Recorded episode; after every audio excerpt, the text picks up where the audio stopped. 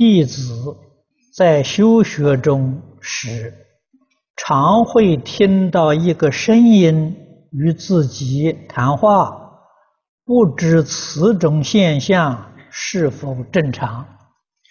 这个不正常啊，这晓得不正常啊。呃，这种情形呢，你必须要记住。啊把自己的意志集中在佛号上，能够加上观想呢，就最好啊，或者是想佛像啊。